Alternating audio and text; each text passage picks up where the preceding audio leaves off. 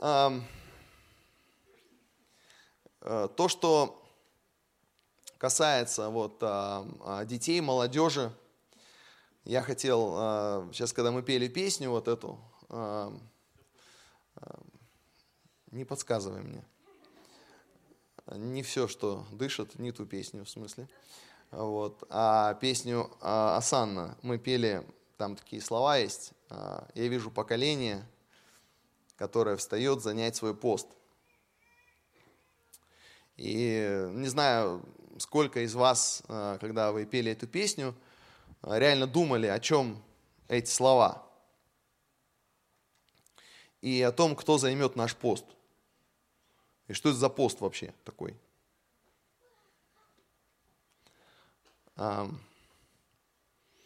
Я уже который раз, когда мы поем эту песню, а, чувствую побуждение сказать, что как правильно сформулировать бы, чтобы никого не обидеть, но при этом донести мысль. А, услышьте меня, пожалуйста. Мы как церковь делаем, мы делаем а, детские домашние группы, мы проводим а, воскресную школу, ну, как можем проводим. Мы стараемся делать выезды. При этом, давайте я вам скажу честно, есть немало детей, которые были в Нарниях и где только не были. И сейчас даже не ходят в церковь. Они были, им нравилось, им все классно. Они милые, мы их любим, мы их знаем. Вот. Кстати, ну, нечему особо улыбаться. А, но они не в церкви.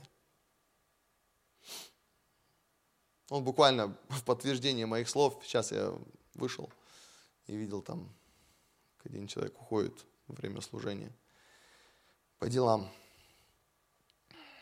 Вот. И я говорю это не для того, чтобы кого-то расстроить, но я все время задаюсь вопросом, и я говорил об этом неоднократно, и может уже надоел вам, но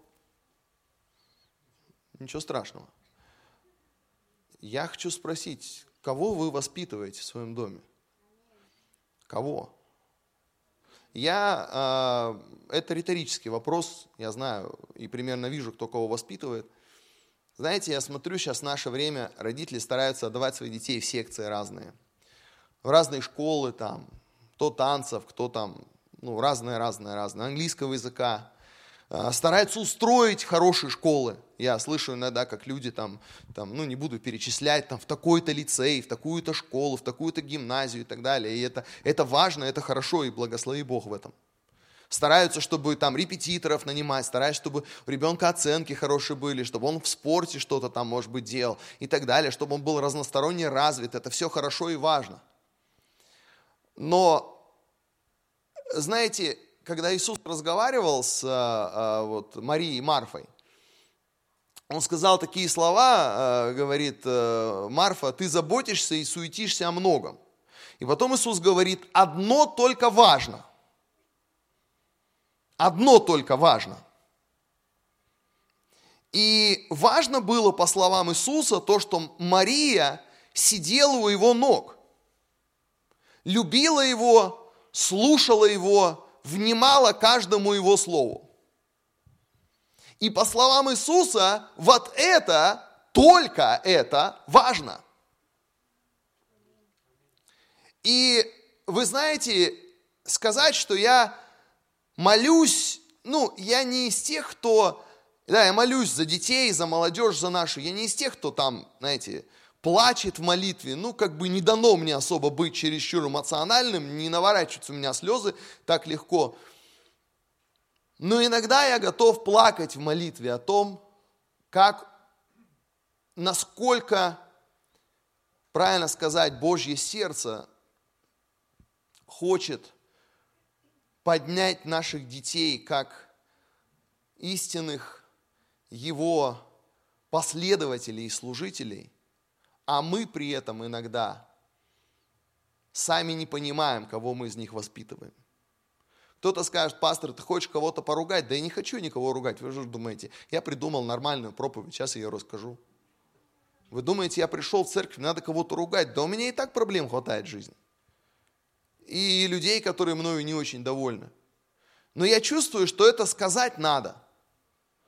Мы можем похлопать служителям Наринской, спасибо за наших деток, спасибо за наших деток. Но ваши детки из Нарнии, где их учили молитве, любви к Богу и так далее, не приехали в ваш дом. Знаете, есть такое выражение в Библии, родители ели кислый виноград, а у детей на зубах оскомина.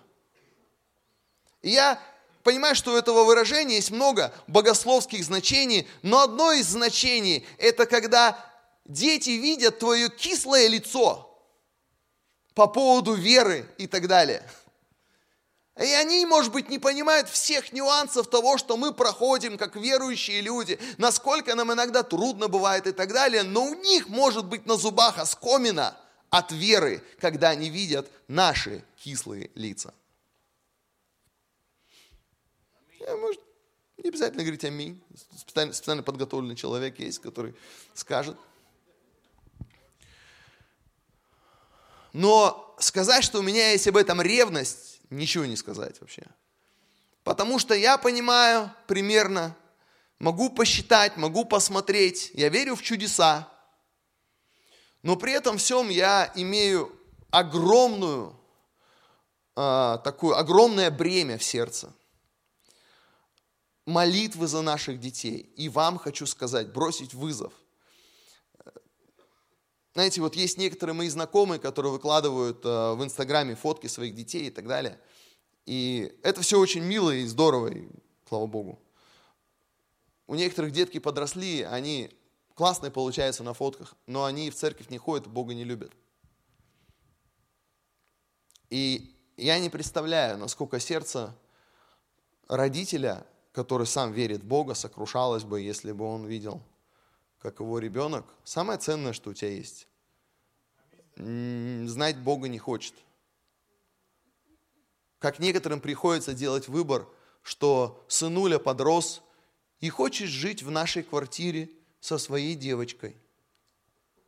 И мы ему такие объясняем, ну слава Богу, это не про нас – мы ему такие объясняем, что с девочкой жить нельзя, мы как бы против, но ему жить негде, поэтому пусть сынуля живет с девочкой там и так далее. Понимаете, да? И родители перед таким выбором вот находятся. А, и я не говорю что сейчас, что я готов предложить вам какое-то универсальное решение, потому что вам, его нет. Во-первых. Во-вторых, я не пытаюсь сказать, что везде все плохо. Вовсе нет. Я не говорю про то, что это. Но, понимаете, да, э, я вот вчера себе руку потянул, у меня рука болела вечером, слава богу, сегодня хорошо. И, и, и, и она одна болела, рука, а все остальное не болело. Но как-то из одной руки болящей было некомфортно мне всему. Понимаете, да? С одна рука, вот тут маленечко. И понимаете, иногда мы так абстрагируемся от других, как бы, да, это вот у них проблема, это у меня все хорошо, да. Но я говорю, в общем, друзья, в церкви а, я вижу лица детей, я вижу, я уже имею достаточно опыта и истории пасторской, чтобы сказать, что вам, каждому из вас, родители, Первый ваш план и первая ваша цель для ваших детей должна быть в том, как сделать так, как сделать все, что в ваших силах. Вы не можете это проконтролировать, заставить и так далее. Как сделать все, что в ваших силах, чтобы ваши дети выросли неверующими, не просто верующими, а последователями Христа учениками Христа, причем любящими Бога больше, чем вы знающим Его лучше, чем вы, потому что у них есть шанс вырасти в церкви. И недавно я разговаривал с одним человеком, он с детства был в церкви. И он мне говорит, вот не знаю, может там, может другую церковь найду, может там вот то, может это. И я такой смотрю, думаю, Господи, помилуй. И вчера вечером я был дома, и мы с сыном моим играли в футбол. Ну, там, дома. Вот. Ну, с младшим сыном. Раньше, когда мы с ним играли в футбол, я его все время легко выигрывал. Ну, младшего. И мы такие с ним там бегаем, играем, оба, оба умотались вообще конкретно. И бегаем, играем. И знаете, я чувствую, что вот кто, у кого из вас есть дети, да, что когда они подрастают, у них появляется такой уже этот... Эм, эм, ты чувствуешь энергию, короче говоря, понимаете, да? Ты чувствуешь энергию. Но тебе, вот мне, допустим, 44, скоро будет 45, мне, чтобы энергию это, ну, она у меня есть, но как бы она, это, ее надо иногда позвать, то есть иди сюда. То есть она, она не, знаете, как у молодежи, она, как говорится, не это, не ждет меня, как говорится, у кровати, когда я встаю. Ее надо найти. Ты где? Сходил, нашел. Нас с тобой. Я чувствую, знаете, ему вот 11 лет, он носится как угорелый, и мы с ним побегали так классно. И я чувствую, и, и я думаю, я, я иногда со своими детьми шучу, я говорю, вот эту энергию бы в мирных целях. Вот эту энергию, которая есть в ваших детях, дай Бог бы на служение Ему. Поэтому, дорогие родители, я вас прошу, я вас умоляю, здорово планируйте там, еще раз скажу, кружки, секции там, все, все, что вы делаете, благослови Бог, я только за. Но дай вам Бог иметь хоть какой-нибудь план, хоть какое-нибудь понимание, что вы будете делать, чтобы с вашей стороны сделать все, чтобы ваши дети стали, еще раз скажу, последователями Христа.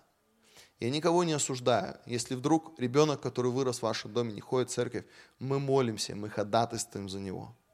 Мы не осуждаем вас, не говорим, поверьте мне, что там ты такой, секой и так далее. Нет. Я сейчас говорю о будущем, я не говорю о прошлом. Я говорю о том, что есть сейчас. И о том, что у большинства из вас такой шанс. Таких потрясающих людей Божьих воспитать ни там певцов, танцоров, спортсменов и так далее. До этого добра хватает. Если они, ваши дети, будучи последователями Христа, станут еще и классными певцами, танцорами, юристами, там, не знаю, спортсменами, э, лингвистами и так далее, да дай Бог. Прекрасно. Э, просто прекрасно. Все-таки написано. Ищите прежде Царствие Божие, Его славы. И все остальное тогда приложится. Причем когда все остальное приложится, в этом всем остальном будет смысл. А без Христа, ну честно, ну, без Христа, ну и что, что мой ребенок станет успешным юристом? Ну и что? Или станет богатым, или даже знаменитым? Да ну и что? Если самое главное, что есть на свете, он не обретет. Что пользы человеку приобрести весь мир? но навредить своей душе. Поэтому я хочу бросить вам вызов, уважаемые родители. А мы со своей стороны, как я сказал, да, мы как служители, мы молимся, мы любим, мы будем проводить выезды, лагеря, будем служить детям, будем любить их, вдохновлять их. Вот.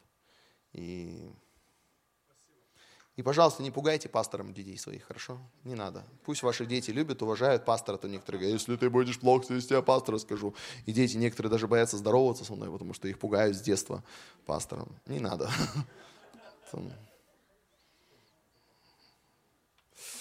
Ну вот, спасибо огромное за то, что вы с милостью отнеслись ко мне. Все эти вещи, которые я сказал неправильно, заранее прошу прощения. Отнесите это к моей немощности в выражении мыслей. Вот. Ну и, может быть, частично к вашей немощности в воспринятии мыслей. Давайте, давайте искать не нашей немощности, а Божьего откровения. я говорю это, потому что Бог положил мне это на сердце. Мои ученики регулярно слышат это от меня на домашних группах. Вот. И я чувствовал, что надо сказать это здесь, чтобы вот эта песня была, знаете, что поколение встает занять свой пост. Я не хочу, чтобы на моем посту кто-то уснул. Знаете, да, стой, займи мой пост, занял, уснул. Враги пришли, все унесли, да. 17 а, глава Евангелия от Луки. Некоторые думают, это была проповедь. Нет, это была не проповедь. Проповедь будет сейчас. Лука 17 глава, я хочу на самом деле немножко продолжить э, то, э, то слово, ту мысль, которая была в,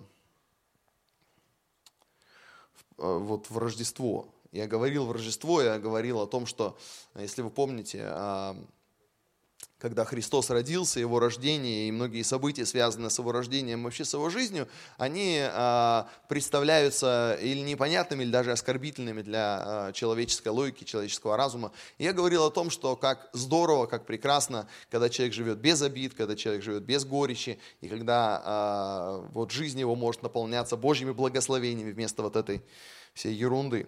Хочу еще раз прочитать Евангелие от Луки, 17 главу, несколько стихов с самого начала главы. Я цитировал несколько стихов из этой главы, когда говорил на Рождество. Эту тему хотелось бы продолжить немного.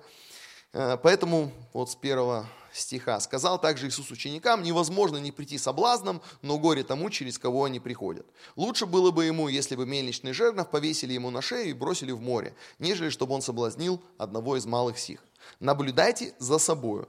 Если же согрешит против тебя брат твой, выговори ему, если покается, прости ему. Если семь раз в день согрешит против тебя и семь раз в день обратится и скажет, каюсь, прости ему. И сказали апостолы Господу, умножь в нас веру. Господь сказал, если вы имели веру зерно горчичное и сказали смоковнице сей, исторгнись и пересадись в море, то она послушалась бы вас. Кто из вас, имея раба пашущего или пасущего, по возвращении его с поля, скажет ему, пойди скорее, садись за стол? Напротив, не скажет ли ему, приготовь мне поужинать и, подпоясавшись, служи мне, пока буду есть и пить, а потом ешь и пей сам? Станет ли он благодарить раба сего за то, что он исполнил приказание? Не думаю. Так и вы, когда исполните все повеленное вам, говорите, мы рабы ничего не стоящие, потому что сделали, что должны были сделать. Господи, благослови это слово и нас, слушающих. Благослови, Господь, нас, услышать, что Дух Святой говорит церкви. А, даруй, Господи, сегодня воодушевление, а, наставление, утешение. И мы Тебе доверяем, и Тебя за все благодарим во имя Иисуса Христа. Аминь. А, Иисус, ну вы все поняли, да, что я прочитал слова Христа, то Иисус иногда говорил настолько не похоже на современных проповедников, которые стараются все больше рассказывать так, чтобы никто не ушел, и чтобы побольше пришли. А Иисус же был другим. Он же иногда расскажет проповедь, и все ушли, кроме апостолов. Представляете, да, что пастор попроповедовал, все ушли, кроме службы порядка и команды прославления, да? Ну, потому что одним надо аппаратуру там отключать, а вторым за порядком смотреть. Иисус говорит здесь достаточно такие серьезные слова. Э, это говорит еще раз, это говорит Иисус. Есть о чем задуматься.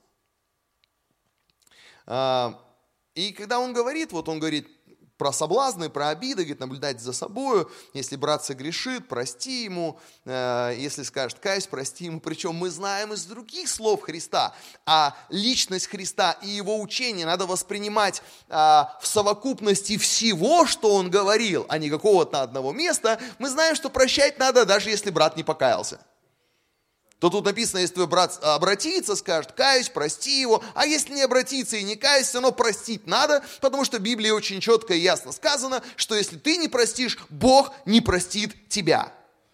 В некоторых вещах Бог дает нам достаточно сложную такую мотивацию, глубоко объясняет, а здесь все очень просто. Хочешь, чтобы Бог тебя простил, прости ближнего. Не простишь, извини, потому что каким судом ты судишь, таким ты будешь судим. Другими словами, если ты считаешь, что кто-то недостоин твоего прощения, тогда точно ты недостоин Божьего прощения.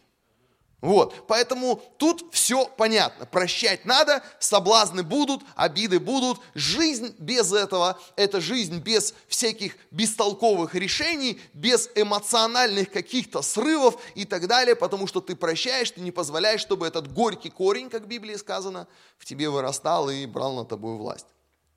И когда он все это им сказал, апостолы говорят Господу, стих 5, то есть после всего, что они услышали, после вот этого вызова, который он им дал, они говорят, умножь в нас веру. Ну, проповедь моя так называется, умножь в нас веру. Вот. Иисус начинает им отвечать. Ну, тема, она же непростая, умножь в нас веру. Вера, это же, ну, ее много с чем можно сравнить. Можно приумножить деньги, можно приумножить силы, можно приумножить здоровье, э, детей можно приумножить, да, ну, в смысле, э, нарожать и потом сказать, чтобы они нарожали, да. Вот. Я вам рассказывал, да, в одной церкви, а, одна сестра, ей, по-моему, было 90 лет, и она там, ее поздравляли, ей было 90 лет, и приехали на служение все ее дети, внуки, правнуки и даже праправнуки, по-моему, приехали. Так вот, их там набралось 400 человек. 400 человек. Это ее дети, внуки, правнуки и праправнуки. 400 человек. И все верующие, и все ходят в церковь. Представляете? Вот это плод. Вот это плод. От одного человека столько веры. Вот это приумножение, да? Ну так вот, э, умножь, говорят, в нас веру. Иисус начинает им отвечать. Причем Иисус в свойственной ему манере отвечает не только на вопрос, он отвечает на вопрос, но он отвечает на вопрос, говоря и вообще о тех вещах, которые действительно важно знать. Да? Это как родители иногда тебе дети что-нибудь спросят, да? а ты мало того, что ответишь им на вопрос, так еще и ему расскажешь параллельно какие-нибудь жемчужины мудрости, которые дети могут сказать, ну я тебя не про это вообще спросил, да, спросил, там можно ли пойти там с друзьями поиграть, ты мне прочитал лекцию на 15 минут о правилах дорожного движения. Понимаете, да? Ты говоришь, так ты же пойдешь с друзьями играть на улицу. И такой семилетний от всего своего ума и мудрости говорит тебе, что ему не надо было такую длинную лекцию о правилах дорожного движения. Он и так все знает. А ты вспоминаешь себя семилетним и примерно понимаешь, сколько у тебя было мозгов в этом возрасте. И как ты при том количестве мозгов, которые у тебя было, считал, что мозгов-то у тебя немало.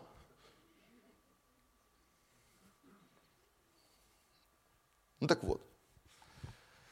Иисус, Он говорит и отвечает на вопрос, и дает наставление, которое Он считает, что надо дать. Это, кстати, я же не просто так говорю, бывает такое, что мы слушаем в проповеди то, что мы хотим услышать.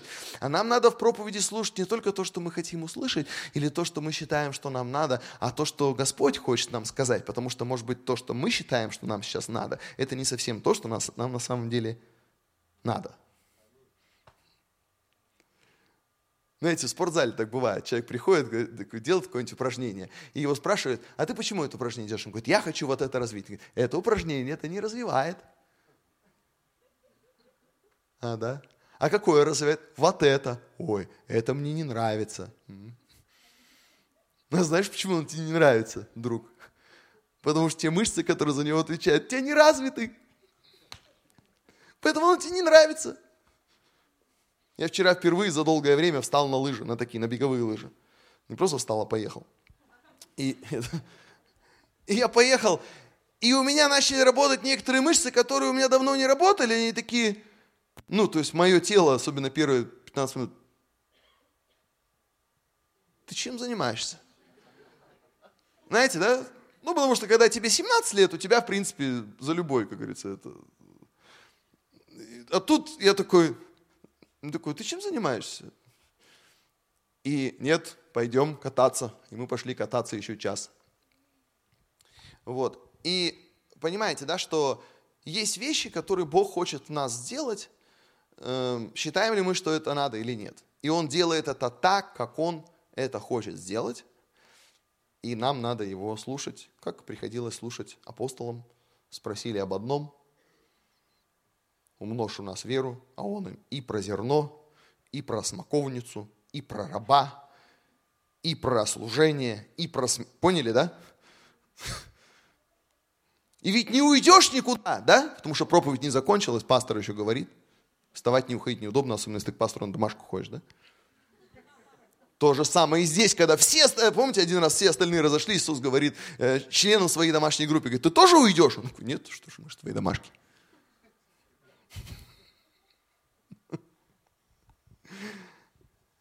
Поэтому вот такое вот объяснение Иисус дает на слова «умножь нашу веру» или «умножь в нас веру». Кстати, вопрос такой какой-то немножко, знаете, подразумевает что-нибудь пассивное. Ну ладно, сделай во мне, знаете, да, это, умножь во мне. Это все равно, что я вижу, как вас на кольцах отжимается. Говорю, помолись за меня, чтобы я тоже начал. Ну, хорошо, он помолится, да, ну. Лезть-то на кольца придется мне.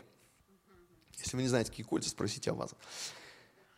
Э, поэтому Господь сказал, если вы имели веру, зерно горчичное, то есть э, совсем немножко, и сказали смоковнице сей, исторгнись и пересадись в море, то она послушалась бы вас. Ну, то есть Иисус говорит им, что, ребят, прежде чем мы говорим об умножении веры, нам надо сказать о том, что вера начинается, ну и, и э, мы понимаем, она начинается с с малого, другими словами, достаточно лишь немного веры, но более интересно не то, сколько веры достаточно, а более интересно, как Иисус обозначает ее применение в данном случае. Истинная власть, истинное проявление веры начинается прежде всего с того, насколько ты властвуешь над своими чувствами, желаниями и побуждениями. Истинная вера начинается с того, насколько ты способен какой-то вещи в твоей жизни сказать. Исторгнись и пересадись в море. Насколько ты готов? Ну, потому что, э, что такое смоковница это? И вообще, почему именно смоковница? Вы думали когда-нибудь о том, что э, ты говоришь, Иисус говорит, э, вот чтобы, сейчас я расскажу про веру, да, если у тебя будет вера с горчичное зерно, то э, если ты скажешь сей смоковницы, исторгнись, пересадись в море, Почему смоковница, почему море? Зачем что-то какие-то деревья пересаживать? Извините меня, пожалуйста. Давайте скажи так, если у тебя вера хоть с горчичное зерно, ты скажешь, у тебя будет сундук золота. Просто, понятно, актуально. Ну, правильно, да? Ну, у вас не было такого вопроса? Зачем мне пересаживать деревья? Это моя жена любит деревья сажать и пересаживать, да? Мне проще, дайте мне чемодан денег, я использую его на дело Божье, аллилуйя. Все. Какая смоковница? Иисус говорит, начните с этого. Ну, не знаю, это первое, что он говорит. И по сути дела, я считаю, что, конечно, это не означает, что Бог предлагает нам пойти и пытаться э, э, э, дистанционно э, э, пересаживать деревья. Ну, в смысле, что не руками, а как джедаи в «Звездных войнах». Да. Ну, кто не смотрел, ничего Тут видите как? Если твоя вера не работает для тебя и в тебе, то что это за вера такая? Если она для тебя не работает, то что это за вера такая? Прежде чем приказывать смоковницам, прежде чем приказывать обстоятельствам, прикажи себе. Прикажи своим амбициям, прикажи своим чувствам. Иисус так им и сказал, когда они удивились, Он говорит, наблюдайте, до этого Он сказал, наблюдайте за собою.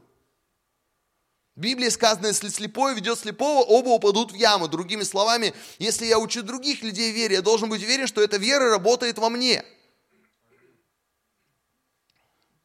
Прежде чем иметь влияние в мире, имей влияние в своей жизни – и вот эта смоковница, я начал думать, почему смоковница? Смоковница это дерево. У нее есть корни, у нее есть плоды, у нее есть там ствол и так далее. Вы знаете, кстати, что праведник часто сравнивается с деревом, сидящий у потоков воды. Помните, да? Который приносит плод во время свое и так далее. А здесь некая смоковница, которую надо куда-то пересадить. Я считаю, что в контексте Иисус говорит про обиды. В контексте мы можем предположить, что эта смоковница является прообразом того, что в твоей жизни выросло, может быть, пытается плоды перенести, и это надо куда-то пересадить. Ну, потому что э, деревья вообще-то, ну, если тебе не нравится дерево, его обычно там спиливают и так далее. А, а, а вот этот э, прием, пересади его в море. Вам когда-нибудь какое-нибудь дерево мешало настолько, что вы хотели его пересадить в море? У меня было, что дерево мешало, ты его спилил – ну, понимаете, да? Вот у нас там на участке были, мы дом строили, там были деревья, но мы не пересаживали их в море. Мы их выкорчевали и распилили на дрова. У него не было идеи, помнишь о вас, да? Давай пересадим их в море. так, так не делается. Почему в море? Что это за тема такая? Ну, потому что Иисус говорит здесь образно, и Он говорит, ваша вера, такое самое простое проявление веры вашей, это в то, что вы способны чему-то, что в вашей жизни выросло или пытается вырасти, приказать, чтобы оно куда-то пересадилось. Море, кстати, это прообраз мира. Если в моей жизни возникает что-то, или пытается возникнуть что-то не от Бога, это значит, что это из мира. По сути дела, это, можно сказать, объясняет, почему я хочу пересадить это туда, откуда оно пришло. У тебя возникла обида, отправь ее туда, откуда она пришла.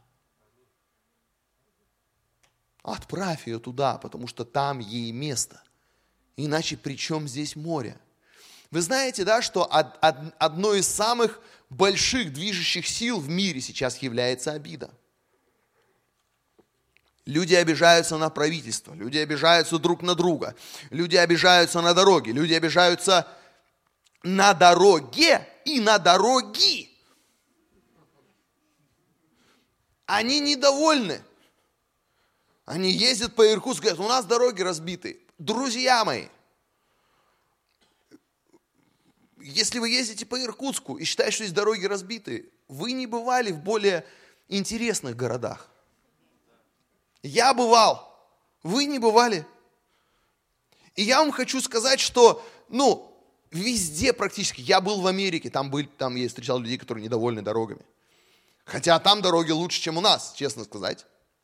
Хотя там тоже есть плохие дороги. Я прям расстроился пару раз. Я думаю, как в Америке, разбитая дорога.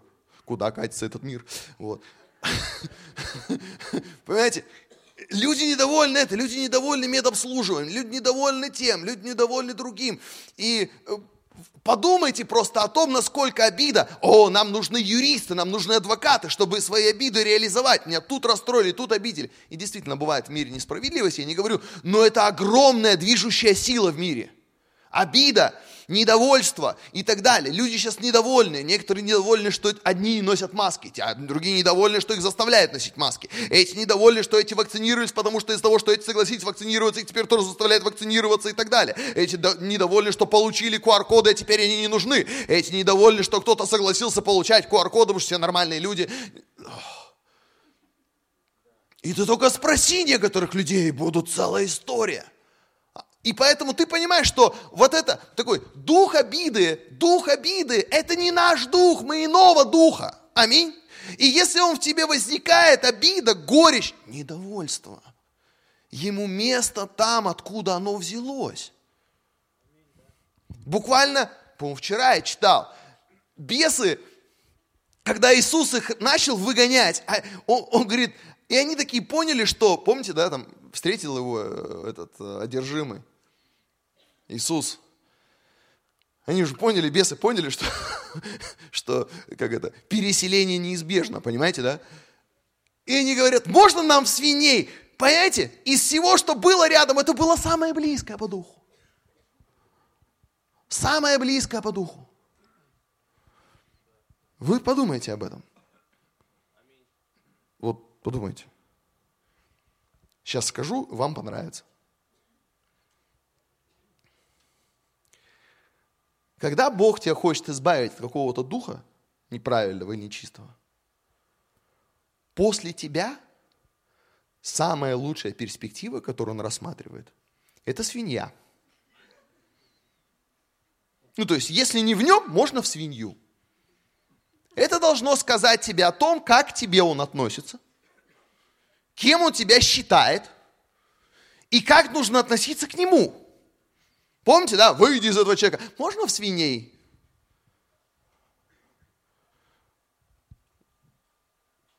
Нет, чтобы сразу в свиней. Нет, надо было в человека.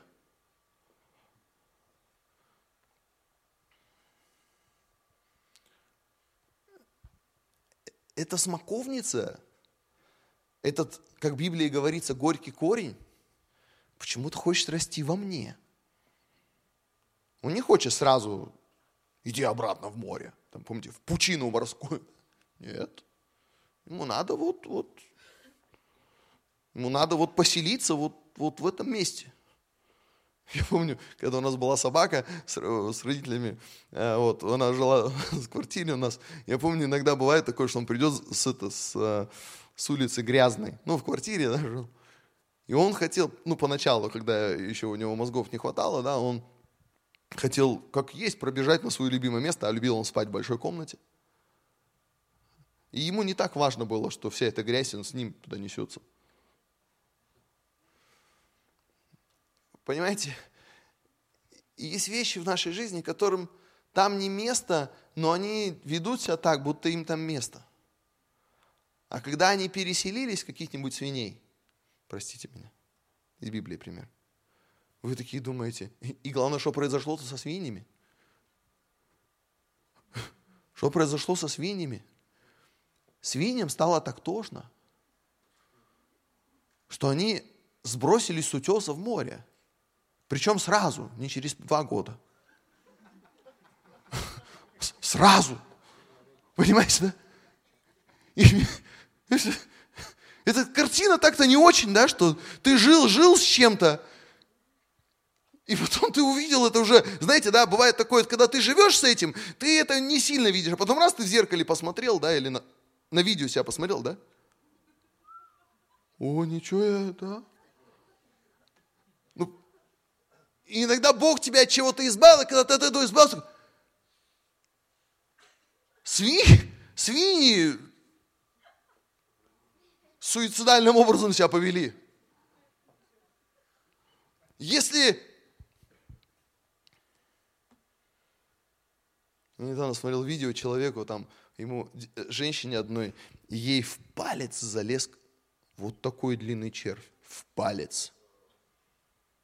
И серьезно, все такие, фу, да, согласен. Кому интересно, можете посмотреть, есть в YouTube. Кому интересно, не смотрите. Но мне было интересно, чисто потому что, как это, где этот вид такой, сантиметров 20, представляете, в палец. Достали его весь. Доставали минут 15, да, ну я проматывал там. Ну, как оно там оказалось, да?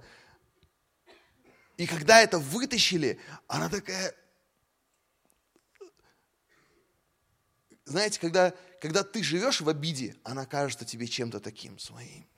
Мое, это меня тут обидели. А потом, когда Бог это из тебя вытащил, я такой, я не удивлен, что свиньи... Как я жил с этим? Кто-то понимает, о чем я говорю. Окей, спасибо, ладно, можем двигаться дальше. Типа, уходи из моей жизни, туда, где тебе место. Без этого решения измениться, стремиться к святости. Э, со смоковницей же как? А, а, Адам и Ева, например, вместо того, чтобы покаяться, они взяли смоковные листья и сделали себе поясание. Иногда вместо того, чтобы покаяться и приказать чему-то уйти из своей жизни, можно выдумать оправдание и объяснить, если бы с тобой так поступили, как со мной. Знаете, да? Как-нибудь себя прикрыть, как-нибудь себе объяснить это все.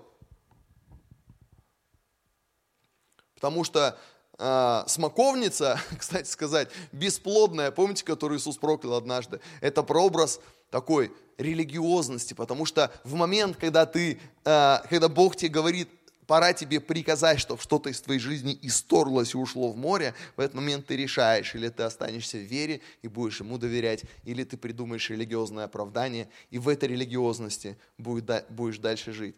Знаете, а, Иисус говорит здесь о том, что э, смоковница, да, но смоковница начинается с семени, так же, как горчичное семя. Знаете, вот Бог, такое впечатление, что Бог говорит, смотри, вот видишь, у тебя смоковница, такой, да, видишь, сейчас мы будем ее выкидывать в море, да, аминь, а такой аминь.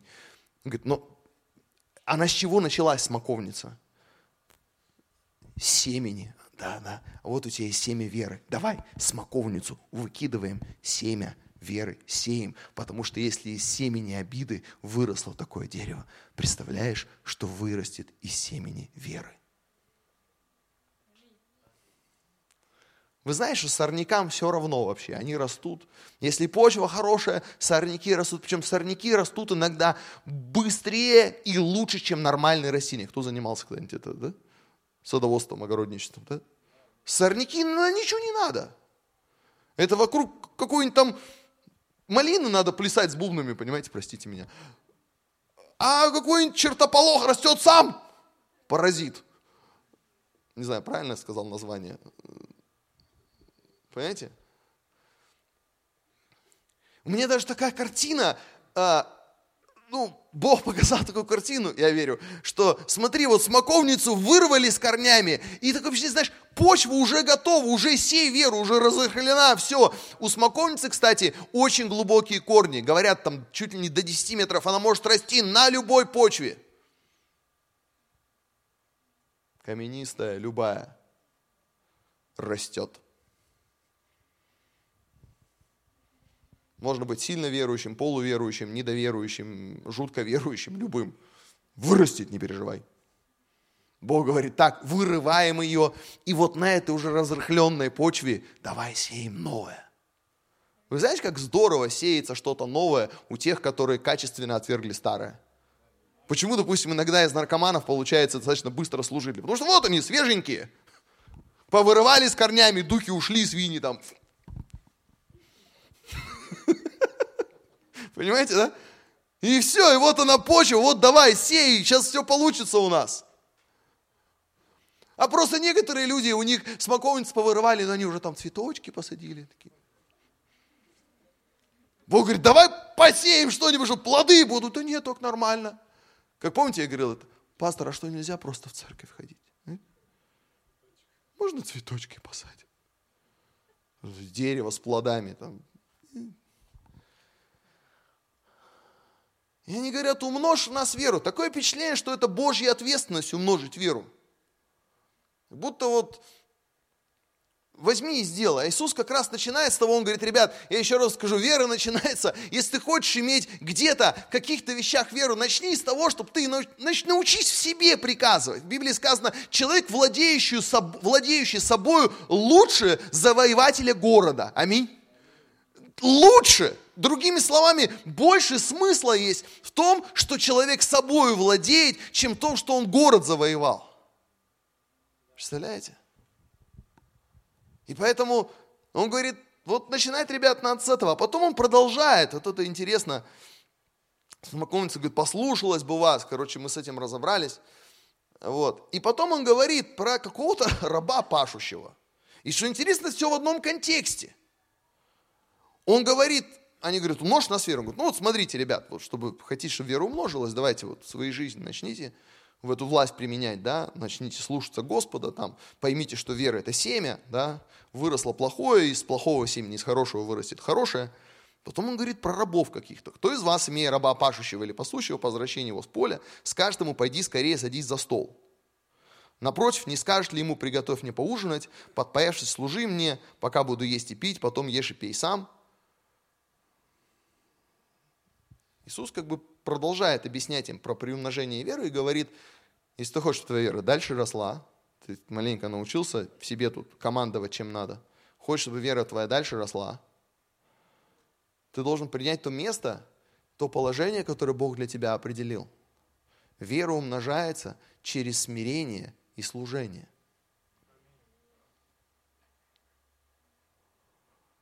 Не через конференции, помазанных проповедников и громкие заявления. Типа, аллилуйя, вера твоя растет прямо сейчас.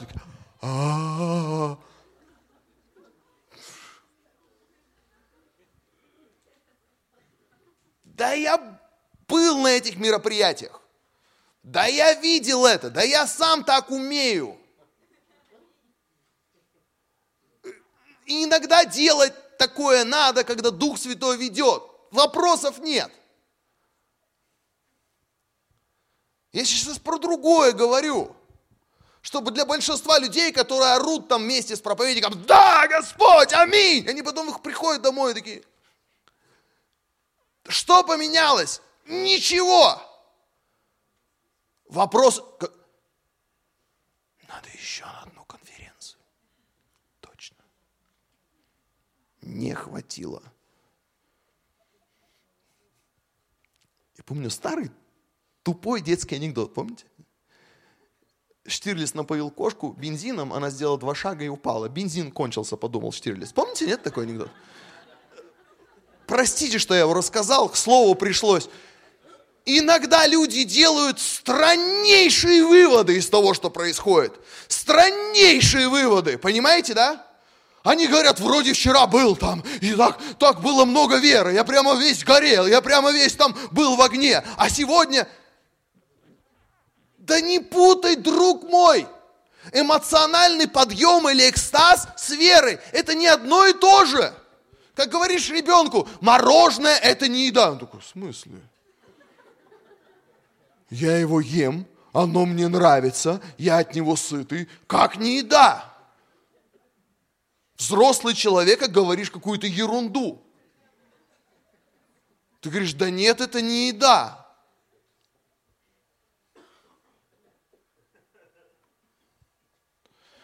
вера, и я еще раз скажу, я люблю тоже там эмоциональности, когда потанцуем, попоем, помолимся друг за друга. Все это, все это, как один брат говорит, у нас имеет место быть.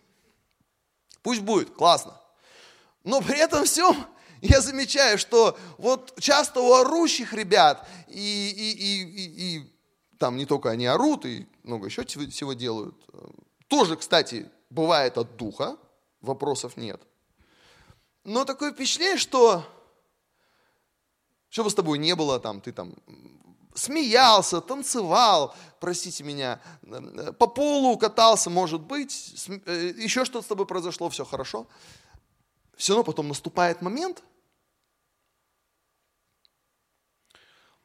когда, чтобы все-таки вера росла, придется смириться и служить. Это как, знаешь, ты можешь поехать со своей женой куда-нибудь хорошее место, в отпуск там, не знаю, какое-то прекрасное, отдохнуть, там все здорово, тебя там кормят, да, э, забот нет, ты все хорошо. Но ты понимаешь, что потом придется вернуться домой и друг другу служить. Смиряться, да? Или у меня одного такое в семье. Прощать, э, типа я встану, детей соберу в школу. Она такая, нет, я. Ты такой, нет, я. Да? Два служителя, счастливые люди сразу, да? Вот. Понимаете, да? Кто там сделает? И оба бегут. То будет посуду мыть, оба бегут, да? Совет. Детей надо. И туда ты посуду моешь, ты убираешь. Да, все. Понимаете, в чем дело?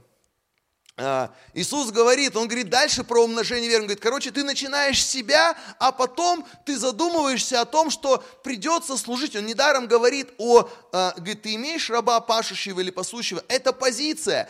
Если я хочу, чтобы моя вера росла, я должен служить. Служить людям, служить Богу, смиряться и так далее. Я раб пашущий или пасущий, представляете?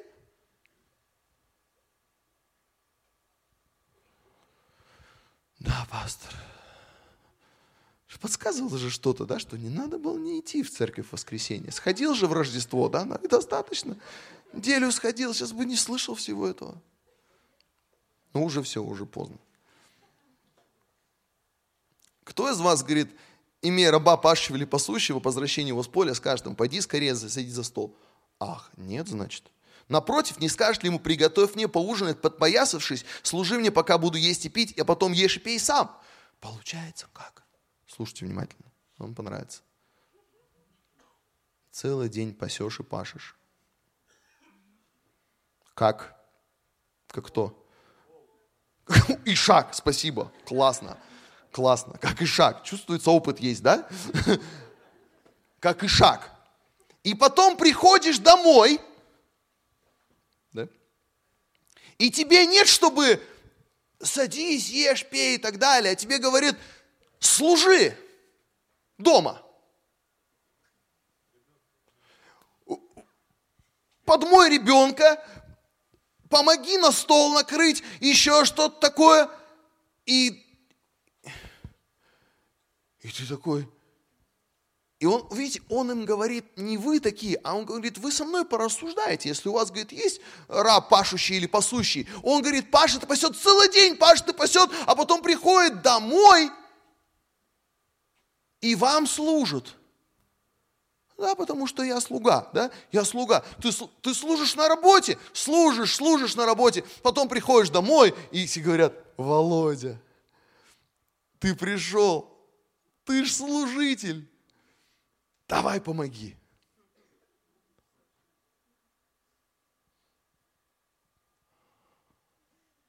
Подождите. Меня-то никому не жалко из вас. Я пахал, я думал, меня дома будут встречать с фанфарами, да, с трубой. Та-да-да-да, Роман пришел домой, та-да-да-да, Вадик дома. Герой дня, да, спаситель семьи, обеспечитель, охотник, рыболов, там, бизнесмен и так далее, да. Жена с трубой стоит, дети красную дорожку растили, да, все готово, ничего делать не надо. Все лампочки поменены, все работает в доме, все заменено, все хорошо, ни одной проблемы, да. Я не знаю, как у кого дома, я иногда прихожу, думаю, мне, привет, как дела? Хорошо, да, тут кое-что не работает, тут звонили, тут это, тут то. Кстати, помоги здесь, кстати, там вот это.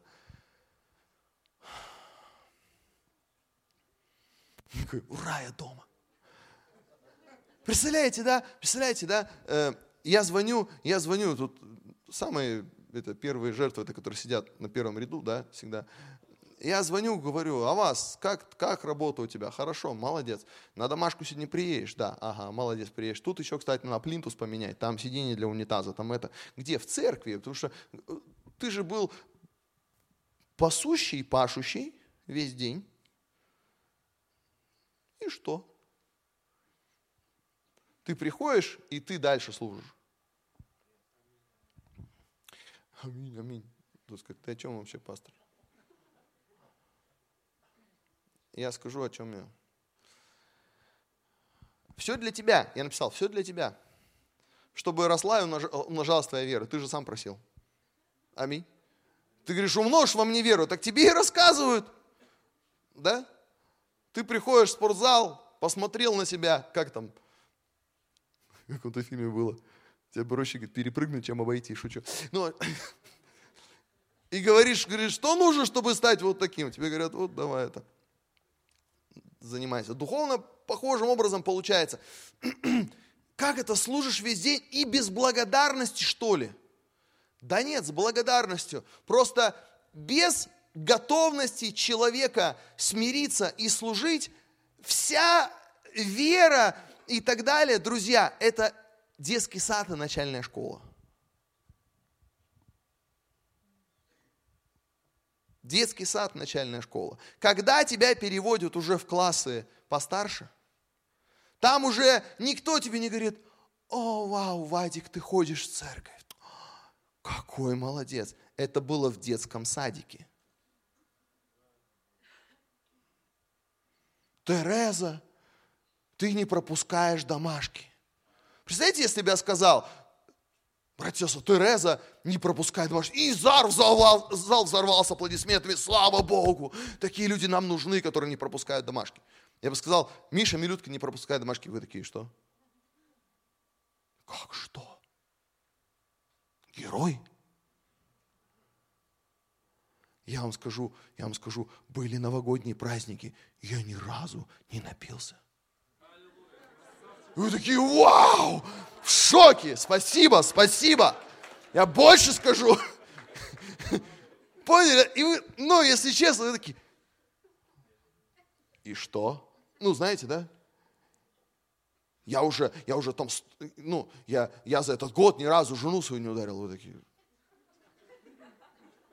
герой, что ли, или что? Ну, понимаете, да? Уже какие-то другие критерии должны быть. Другие критерии. Да, молодец, у тебя вера там, ты пришел, хорошо ходишь. Для кого-то это победа, я хожу, молодец. А кто-то, ты ведешь домашнюю группу, ты служишь, ты это, о, сценки будешь участвовать. Я не буду, а некому больше. У меня дети, пастор, помилуй, у меня то, у меня другое. Я пашущий, пасущий и так далее. Пришел домой, и ты мне говоришь, Надо накрыть стол. Идем накрывать стол. Может, надо было на школе лидеров рассказывать, конечно. Сейчас я кого-то напугаю, кто-то... Причем интересно, когда все это происходит, кульминация, стих 10. Он говорит, даже говорит, стали, стих 9, станет ли он благодарить раба сего, что он исполнит, исполнит приказание? Не думаю. То есть бывает такое, что ты, как папа Карла, или как, ну, как Ишак ты говоришь, да? Ты стараешься, стараешься, и где благодар? Тебе забыли сказать спасибо. Тебе забыли сказать, тебе забыли сказать, Влад, какой ты молодец, работаешь целыми днями, в спортзал ходишь и на гитаре играешь. Влад, а, Пастор, хоть раз бы подошел, сказал, хоть раз бы подошел. И проходит Влад здорово, как будто так и должно быть, что он стоит здесь. А ты бы представляешь, как трудно стоять с гитарой, когда звукооператоры тормозят, когда провод глючит, когда Саша Соловьев подмигивает недобрым взглядом. Кому бы все это? Да никто не поймет, потому что никто на гитаре на твоем месте не играет, понимаешь, в чем дело. А ты стоишь в это время, пока все сидят в теплом помещении, ты стоишь и разруливаешь там трафик на этой стоянке. И тебе один говорит, слава Богу за тебя, другой говорит, не указывай мне, что делать, я из группы домашней пастора Евгения. Такой, я паркуюсь где хочу, у меня на, на, написано, написано на машине, паркуюсь где хочу, я спортсмен, и я с группы пастора. Вот его телефон, звони. И ты такой служишь. Мне потом никто спасибо не сказал. Может быть.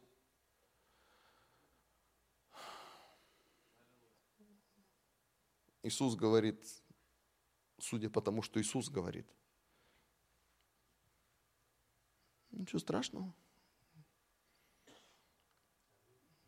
Он говорит, Будет ли благодарить? Не думаю. То ли Иисус не в настроении был, да? Не такого не может быть. Он же всегда истину говорил. Значит, а значит, раз это сказано, это должно быть для меня утешением. Потому что если ты хочешь, чтобы твоя вера умножалась, ты начинаешь служить, ты начинаешь подражать Иисусу, и тебя иногда будут забывать благодарить. Тебя, такого потрясающего служителя – который все смоковницы повырывал, в море попересаживал, всех, кого надо, в свиней отправил. Дар Божий для человечества. Пришел, провел домашнюю группу, приготовил всем чай, нарезал колбасу. У меня было такое, э, я вел молодежную домашнюю группу, я, я готовил чай, я проводил прославление, я раскладывал печеньки, я за всех молился, никто ничего делать не хотел. И в конце все ушли, оставили грязную посуду, оставили мой, мой дом грязным. Я жил один, убираться было некому, кроме меня. И я такой думаю, я такой помню, один раз сижу, гора грязной посуды, там, я такой сижу, и, и такой понимаю, как я рад, что веду домашнюю группу. У меня завтра в Иньязе был экзамен там по какой-то странной дисциплине. А, и я думаю, как это здорово вести домашнюю группу, молодежную домашнюю группу, это ж честь. И сейчас я говорю своим детям, они говорят иногда, ой, у меня там группа, а мне еще там это. Я говорю, домашнюю группу вести это вообще классно. Хоть бы медаль, что ли, дали, да? Он служитель, он лидер домашней группы. Медаль, знаете, да? Она поет в команде прославления. Медаль золотая. Ты идешь, только заходишь, все сразу видят блеск ее. Иисус говорит, не думаю, нормально, что страшного. Так и вы, когда исполните все повеленное вам, говорите, мы рабы ничего не стоящие. Ух ты. Вы слышите, что он сказал? Так и вы, говорит. Это же как можно про себя такое сказать? Это же, это же, это же противоречит всем харизматическим канонам. Это же мы, это же пастор. Иисус что, не слышал наших песен? Я дитя царя, знаю я, у меня такая песня есть. Я ее люблю, я ее пою, и я в нее верю. Ну, стал бы Саша Соловьев какую-то ерунду петь, правильно? А, а Иисус? Я же не знаю, что с ним случилось, что он не был в харизматической церкви. Вы, говорит, говорите, мы рабы ничего не стоящие. Так нельзя. Я не согласен, простите. Зачем это? Это, конечно, В этом, конечно, есть смысл. Это, конечно, это то же самое, как Иисус сказал, тебя позвали в конец стола, э, позвали на пир, сядь в конец стола, не садись, не лезь ты, не лезь ты, не возвышай себя. Я не говорю, что надо прибедняться везде. Здравствуйте, я раб ничего не стоящий. Здравствуйте, я раб ничего Ты кто? Я раб ничего не стоящий. Устраиваешься на работу. Ты кто? Я раб ничего не стоящий. Я пришел устраиваться. А кем пришел устраиваться? Директором. Но я раб ничего не стоящий. Немножко, немножко странно, да? Тут же говорится про отношение сердца. Он говорит, вы, вы так говорите. Иисус говорит, вас позвали, сядь в конце стола, пусть тебя лучше позовут, да, пусть тебе лучше скажут. Мы ценим тебя, друг. Ну, если не скажут, вы знаете, что делать, там до этого написано, да? Чего страшного. Вот, но мы ценим тебя. То есть твой, понимаете, твое решение служить это обозначение того, что ты понимаешь, мой смысл, моя ценность, она исходит от того, насколько я живу в Божьей воле, а не, насколько, а не то, насколько мне кто-то сказал, ты дитя царя, ты такой сидишь такой. Не ты, не ты. Представьте себе, в другой церкви, в другом месте сидит такой мужик. Лентяй. Лентяй. В семье бардак и ему пастор со сцены говорит, ты сын царя. Он такой, да, кстати. Есть такое. Есть такое. Жена такая его сидит, думает, какой он царь, дитя царя. Он... Такой, да, пастор сказал, ты что, жена? Или он ей что-нибудь говорит, она ему говорит, пастор мне сказал, что я дочь царя. Что? Он говорит, можешь мне чай налить? Иди, сам налей. Я же дочь царя. Да, дорогой, я рабыня, ничего не стоящая. Так нельзя. А как можно? Да не надо ничего говорить вообще. Ты просто понимаешь, что истинный смысл приобретается в служении. Иисус сказал, блажение отдавать, нежели брать. Блажение отдавать, нежели брать. И без служения Богу, без служения людям я действительно ничего не стоящий я пустой. Да, я понимаю, что я ценный и так. Да, я это понимаю. Да и Христос-то понимает. Так вообще, что он не понимает? Да понимает. Да понимает, что ты солнышко наша радость и наше счастье. Мы все тебя любим, да? Ну, правда, ну, серьезно, ну, честное слово. Ну, вот Женя Шаров, если бы он никогда не выносил ничего на вечерю и не ходил бы по тюрьме, не проповедовал, я бы все равно любил, я бы ему улыбался, говорит, Женя, слава Богу за тебя. Но он такой взял и начал что-то делать, такой, слава Богу. Спросите, когда ему последний раз говорил спасибо, я не помню. Друзья, позиция человека, который хочет умножить веру, это позиция человека, который хочет Господу пригодиться. Знаете, есть такие машины, которых нельзя, на которых нельзя ездить по обычным дорогам, их еще называют корчи.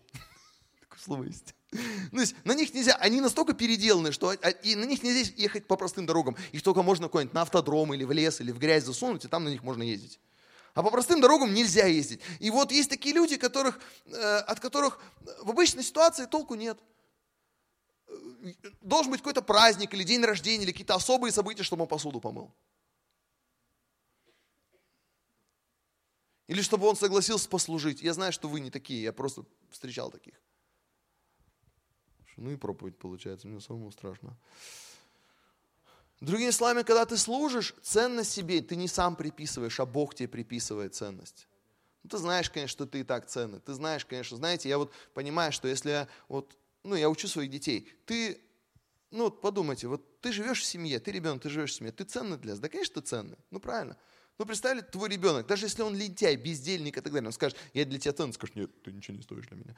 Нет, ты так не скажешь, да, конечно, ты для меня ценный. Но вы подумайте о том, что происходит с его ценностью, когда он служит своей семье, приносит пользу и так далее. Понимаете, да? Становится ли он более ценным? Да не знаю я. Но точно лучше, когда он не эгоист, не лентяй и не бездельник – Точно лучше, когда, он, когда его волнуют чувства других. Аминь.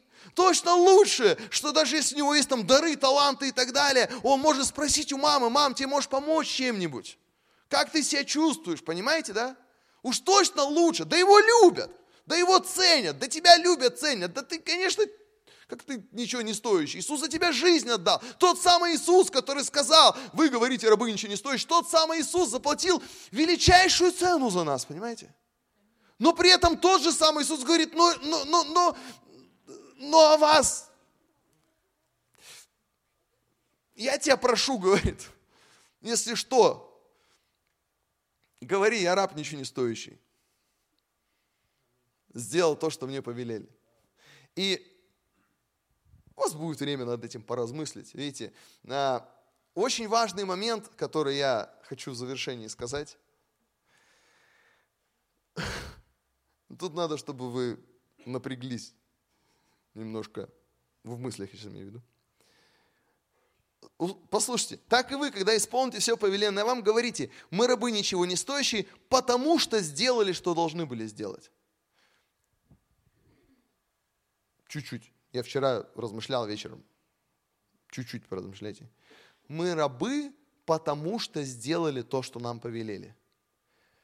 Было бы как-то логично по-другому сказать. Мы рабы, поэтому сделали то, что нам повелели. Правильно? Но здесь сказано не так. Мы рабы, потому что сделали, что должны были сделать. То есть мы рабы по своим действиям, а не по своей сути. Мы рабы, потому что мы ведемся как рабы. Иисус мыл ноги своим ученикам. Он что, стал слугою? Он служил им. Он вообще-то царь царей. Если я служу кому-то, если мне кто-то служит, этот человек не стал моим рабом. Он служит мне. И это то, что он делает, это, это как бы подражание Христу, понимаете, да? Поэтому Иисус говорит, мы ведемся как рабы, мы делаем что-то, как люди, которые готовы служить. Ну, раб, конечно, не очень хорошее слово, да, в этом смысле. Мы служим. Мы служим не потому, что мы рабы, а мы рабы, потому что служим. То есть служение – это мой способ подражать Христу. Это не вопрос того, что я этого всегда сильно хочу. Или мне это то, к чему душа больше всего лежит, понимаете, да? Или тот, кто я вдруг по сути – в Библии есть такие слова, Галатам 4.1. Там написано, сын, пока он живет в доме, наследник, когда он живет в доме, ничем не отличается от раба. Помните такие слова, нет? Представляете, да, почему? Потому что если в доме, ну, у нас в доме нет рабов, но представляете, да, что, что слуга моет полы, что сын моет полы, в чем разница? Да в том, что слуга не наследует ничего, а сын наследует все. И тем не менее ему говорят, сынуль, тебе полезно поучиться мыть полы. Тебе полезно, друг, мыть полы. Или еще что-то такое делать. И пока он моет полы, это не потому, что он раб. Но он старается делать те вещи, которые обозначают его правильную позицию. Но он сын, он наследник. Просто тебе на самом деле не нужен такой наследник, который не способен полы помыть. Понимаете, да? Если ты служишь, и иногда же мы, мы же все выросли в мире, где да, э, надо лучше другого уговорить за тебя что-то сделать, и тогда ты умный и крутой. Если я служу и делаю что-то, это не потому, что я вдруг по своей сути стал рабом. Я верю, что по своей сути я действительно Сын Божий. Вы сыновья и дочери Божьи. В Библии сказано царственное священство. Если ты служишь, ты скажи, я подражаю моему Господу. Если вдруг кто-то видит меня рабом, скажет, о, он тут бегает, знаете, я помню, когда мы это здание готовили к первому нашему служению, мы здесь бегали, кто-то мыл, кто-то подметал, а вас тут бегал с перфоратором, тут кто-то что-то все это все делал, понимаете? И может было такое впечатление, что это вот слуги нашли здесь, да? Да это не слуги, это уважаемые наши служители. Они, они служат, потому что они стараются быть похожими на Иисуса. И я вот когда я вчера вечером долго сидел, размышлял над этим стихом, размышлял на том, что действительно иногда дети не сильно отличаются от слуг в том, что они делают, но не в том, кто они есть. И я хочу в завершении сказать, почему Иисус посчитал, что Он может такие жесткие в чем-то слова сказать своим ученикам. Потому что Он, как вот сегодня Александр Соловьев говорил, Он знал, что они уверены в том, что Он их любит.